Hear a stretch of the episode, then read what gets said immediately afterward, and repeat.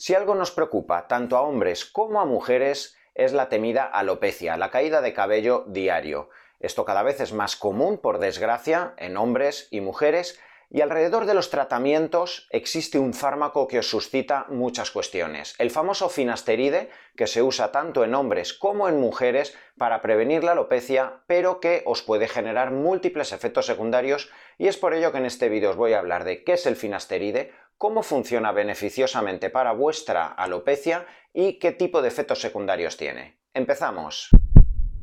Cuando hablamos de medicina integral tenemos que hablar de todas aquellas herramientas y aquellas pautas que van a ir dirigidas a mejorar el territorio intestinal, a mejorar tu sistema hormonal, a mejorar el correcto funcionamiento de tus neurotransmisores. Pero hablar de medicina también implica hablar de aquellos procesos patológicos que pueden afectar a la calidad de tu piel, al envejecimiento o a la caída de cabello que tanto preocupa a hombres y mujeres. Existen múltiples tratamientos que van dirigidos a mejorar la calidad de cabello, a prevenir la caída del pelo diariamente. Dentro de estos tratamientos tendríamos determinados champús, determinadas lociones que van dirigidas a evitar la dermatitis seborreica, tendríamos complejos vitamínicos, tendríamos mesoterapia, la aplicación del famoso PRP, pero dentro de los tratamientos que se le ofrece tanto a hombres que tienen caída de pelo como a mujeres que también tienen caída de pelo androgénica, tenemos el famoso finasteride o en los últimos años también el dudasteride. Este tipo de fármacos son inhibidores de la 5-alfa reductasa. ¿Y esto qué quiere decir? Te lo voy a explicar fisiológicamente. ¿Por qué se produce la caída de cabello de forma androgénica? Esto quiere decir que tenemos una caída de pelo como consecuencia del efecto de los andrógenos de la testosterona en nuestro folículo piloso. Se produce como consecuencia de que la testosterona, tanto en hombres como mujeres, va a generar una conversión a dihidrotestosterona como consecuencia del paso por una enzima llamada 5-alfa reductasa. Esto va a ocurrir evidentemente de forma mucho más abrupta a partir de la adolescencia en hombres, cuando empezamos a liberar mucha cantidad de testosterona y gran parte de esa testosterona es convertida a dihidrotestosterona, esta fracción androgénica acaba estimulando la glándula sebácea, dando lugar a mucho sebo que genera literalmente que el folículo piloso se ahogue, que tenga un déficit en la llegada de sangre de oxígeno y que poco a poco este pelo se vaya debilitando dando lugar al patrón típico de caída de cabello androgénica con entradas y alopecia también en la zona occipital. Esto evidentemente va a ocurrir en mayor proporción en los hombres, pero también está ocurriendo cada vez más en mujeres con síndrome de ovario poliquístico. Ya sabéis que el síndrome de ovario poliquístico es un proceso por el cual la mujer acaba teniendo mayor cantidad de testosterona y evidentemente si estas mujeres tienen mayor proporción, concentración de testosterona, habrá más posibilidades de que convierta a dihidrotestosterona y estas mujeres tendrán mayor predisposición a una caída de cabello de patrón androgénico. Y aquí es donde el finasteride promete evitar la caída de cabello de patrón androgénico. El finasteride tiene más de 20 años en el mercado, surgió con el nombre famoso de propecia y básicamente lo que hace este fármaco es generar una inhibición de la 5-alfa reductasa, de esa enzima que va a favorecer la conversión de testosterona en dihidrotestosterona. Fijaos qué curioso que este fármaco no nació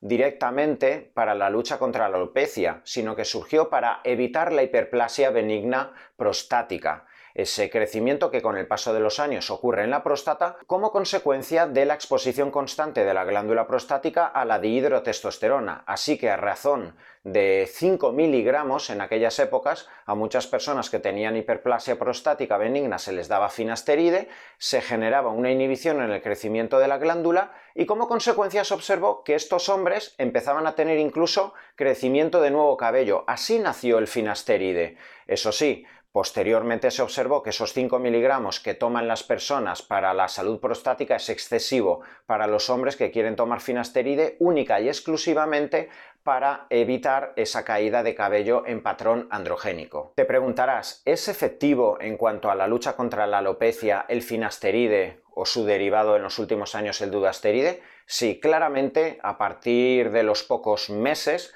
en el momento que una persona está tomando finasteride, tanto hombres como mujeres, vuelvo a repetir que son muchas mujeres con exceso de testosterona, de andrógenos en sangre, que están tomando finasteride para parar esa caída de cabello, incluso chicas adolescentes que tienen un síndrome de ovario poliquístico no bien controlado, incluso sin anticonceptivos, que la única forma de cortar su caída de cabello momentáneamente es el uso de finasteride. Por lo tanto, la caída de cabello sí que puede ser controlada claramente con el finasteride, y esto lo he podido evidenciar tanto yo como muchísimos dermatólogos, ginecólogos, etcétera, donde hombres o mujeres que tenían una caída muy excesiva de cabello, donde el pelo se estaba debilitando, donde empezaba a existir clareo, donde la zona occipital empezaba a perderse, etc. En cuestión de pocos meses ese proceso suele pararse y sí que es verdad que incluso a los 8, a los 10, a los 12 meses muchos hombres o mujeres en la zona donde se había perdido el cabello pueden empezar a tener nuevo crecimiento de folículos pilosos. Pero ahora bien, esos serían los efectos beneficiosos que son indudables que tiene este fármaco.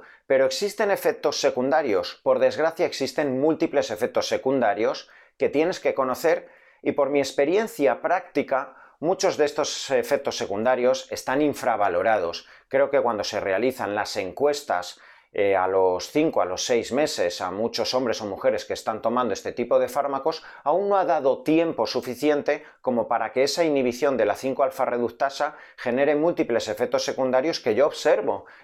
principalmente en hombres que ya llevan 2, tres años tomando finasteride, incluso en hombres que dejaron finasteride hace años, pero siguen teniendo efectos colaterales y alteraciones y desequilibrios en sus analíticas de las cuales te voy a hablar a continuación. Lo primero que suelo observar en analíticas de personas que llevan mucho tiempo usando finasteride es una tendencia hacia la elevación de hormonas femeninas, tanto estradiol como prolactina. Esto es algo fácil de entender. Si tú tienes testosterona en sangre y esta testosterona solo puede tener dos caminos metabólicos, o bien gira hacia la reducción dando lugar a la dihidrotestosterona, la fracción androgénica que se va a encargar de la caída del cabello, de la hiperplasia prostática, pero también del eh, impacto en la libido, en las erecciones, en las características androgénicas nerviosas, etc. Y esto está cortado, la testosterona no le queda otra que generar una aromatización dando lugar a una elevación de estrógeno. Entonces, muchos hombres que toman durante mucho tiempo el finasteride y que tienen bloqueada la reducción y la formación consecuente de dihidrotestosterona acaban teniendo excesiva aromatización y formación de estradiol. Y esto se observa claramente en muchas analíticas, donde paradójicamente la testosterona total está muy alta porque no se está convirtiendo a dihidrotestosterona, pero al mismo tiempo tenemos altísima cantidad de estradiol. Esto evidentemente da lugar a que tengamos un hombre con mucha predisposición a ginecomastia, a acumulación de grasa en el pecho, a que ese estrógeno le vaya a afectar a la funcionalidad del pene, a las erecciones, a la libido, incluso emocionalmente son muchos los hombres que tras años de tomar finasteride y como consecuencia de esa elevación de estradiol me comentan en consulta que son más débiles emocionalmente, más frágiles, le dan más vueltas a las cosas, han perdido ese impulso sexual, incluso se ven forzados a tener que tomar Cialis o Viagra ante cada encuentro sexual porque literalmente su líbido se les ha desplomado y esto ya no tiene tan solo que ver con la disminución de la dihidrotestosterona, sino de la elevación de hormona femenina estradiol. Otra hormona femenina que puede elevarse y se puede disparar claramente con el paso del tiempo como consecuencia del uso de finasteride es la prolactina, que normalmente también la suelo ver en muchos pacientes que tras años de uso de finasteride la tienen elevada. Esto además se encuentra en el prospecto y está claramente documentado como consecuencia del uso crónico de finasteride la elevación en la liberación de prolactina por parte del hipotálamo, lo cual en muchas ocasiones es desastroso para la persona, porque la prolactina puede generar alteración en el eje de tu glándula tiroidea, con lo que tu metabolismo puede ralentizarse y claramente se observan muchos pacientes con muchos años de finasteride me acaban diciendo, doctor, es que ya no quemo como antes, es que retengo, es que me noto la piel más aguada, es que me levanto por la mañana y no me activo hasta las 2-3 horas. Esto es consecuencia en muchas ocasiones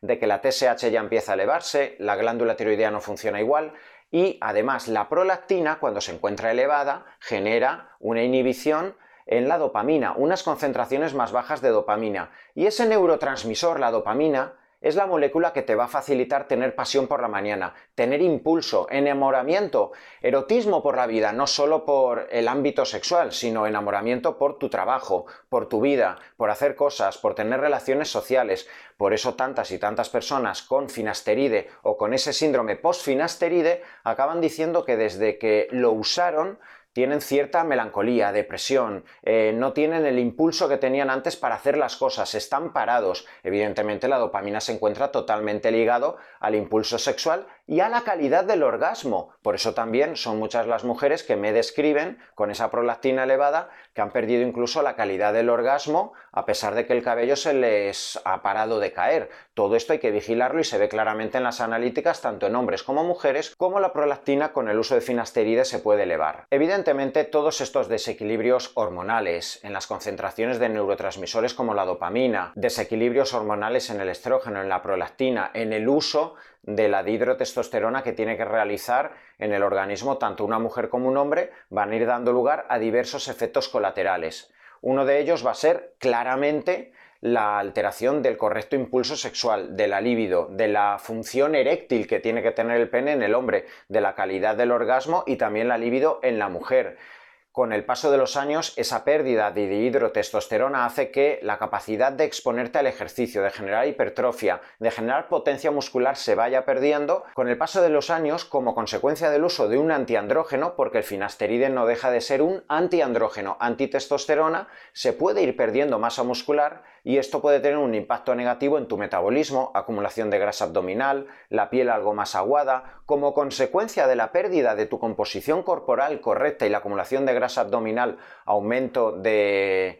glucosa en sangre, pérdida de la sensibilidad a la insulina correcta, desequilibrio del perfil lipídico, todo esto, aunque sea de forma muy sutil, lo observo no en todas las personas, evidentemente, pero sí en muchas personas que pueden usar finasteride. Así que si eres una persona que vas a tomar eh, finasteride, que vas a hablar con tu dermatólogo, con tu ginecólogo, para en una fase determinada donde estás teniendo esa caída de cabello, debes valorar muy bien los pros que los existen, las contras que las existen, aunque ahora, ojo, también tengo muchos pacientes que me dicen, pues yo lo llevo tomando años y ni me he enterado, tengo la libido igual de alta, no me ha afectado muscularmente, la calidad de erecciones es perfecta, mi cabello ha aumentado mucho en cuanto a densidad y no me lo pienso dejar. Bueno, si tus controles analíticos están bien, evidentemente, dentro de toda la literatura científica, que es donde se recogen efectos secundarios de un fármaco, habrán algunos efectos secundarios que pueden surgir en ti, que pueden surgir en tu vecino o puede ser que no surjan ningún tipo de efectos secundarios ni en ti ni en tu vecino, pero sí en otra persona.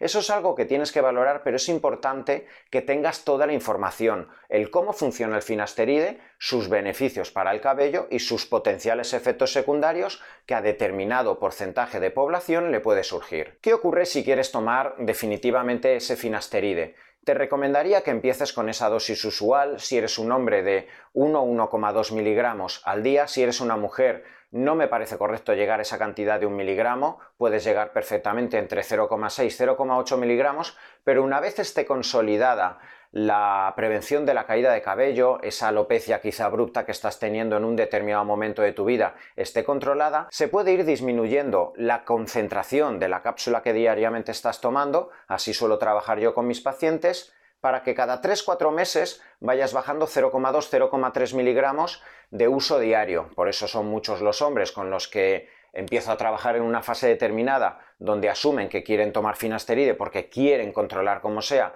la caída de cabello, pueden empezar con un miligramo, bajar luego a 0,7 a los 6 meses, bajar a 0,4, finalmente quedarse con 0,2, 0,3. Fíjate, solo una pequeña cantidad de 0,2, 0,3 miligramos, lo cual evidentemente, si hablamos de 5 veces menos la concentración con la que se empezó el tratamiento, donde ya se ha sensibilizado al organismo, donde ese folículo piloso ya está con cierto control en cuanto a la excesiva liberación de sebo y esa tendencia a la caída, no hay por qué llegar a esa concentración de un miligramo diario y esto lo he observado con diferentes dermatólogos con los cuales he hablado y a partir de los 6-8 meses se puede ir disminuyendo esa cantidad. Imagínate que también te has hecho un injerto y evidentemente quieres evitar a toda costa haber tirado el dinero y durante los 6, los 8, 12 meses posteriores quieres usar finasteride. A partir del año, año y medio donde se haya consolidado ese injerto que te has realizado, puedes ir disminuyendo paulatinamente cierta dosis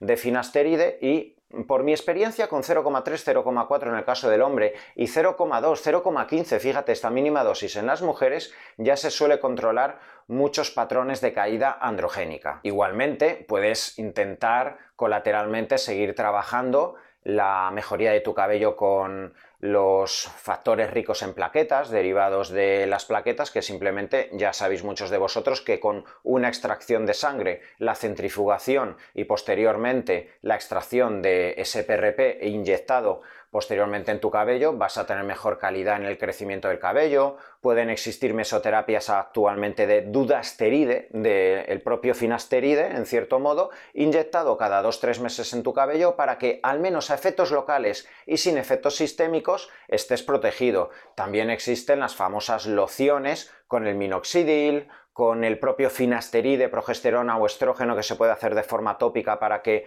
te lo vayas poniendo diariamente y eso afecte solo localmente al crecimiento del cabello. El propio minoxidil oral también lo encontramos a dosis de 1 o 2 miligramos. Es decir, existen ciertas herramientas que en los últimos años se están consolidando para que al mismo tiempo que vas disminuyendo de dosis de finasteride para evitar efectos secundarios sistémicos, puedas evidentemente incorporar todas estas herramientas y estés sano, sigas teniendo tu composición corporal, sigas manteniendo y preservando tu salud sexual, pero también sigas manteniendo tu cabello con salud. Y para todos aquellos que estáis pasando ese post-finasteride, lo dejaste hace 4 o 5 años, y dices, ¿qué narices me ocurre? Sigo eh, teniendo alteraciones sexuales, sigo sin tener una erección competente, no he recuperado mi tono muscular, estoy depresivo, etc. Hazte un panel completo de analíticas donde veas tu testosterona total, testosterona libre, donde veas el estradiol, prolactina, donde veas tu nivel de dihidrotestosterona. Es muy posible que desde que tomaste el finasteride, la acción de la 5-alfa reductasa se haya quedado tocada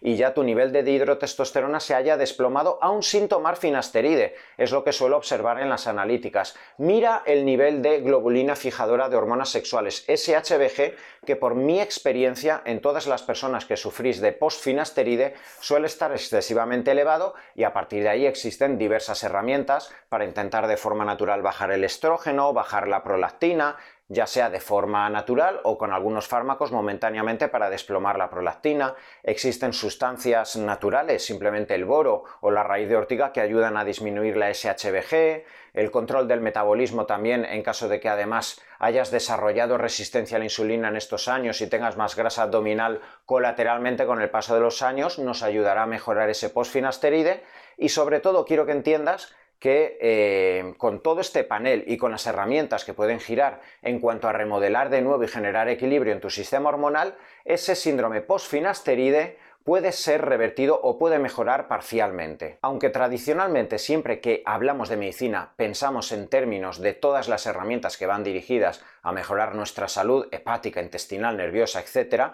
hablar de medicina también implica hablar de las herramientas o fármacos en este caso que nos van a ayudar a estar más guapos, más esbeltos, con mejor calidad de piel o de cabello. En este sentido te he hablado del finasteride, ese famoso fármaco que desde hace más de 20 años se está usando para combatir la alopecia, pero que por desgracia cada vez conocemos más sus efectos secundarios.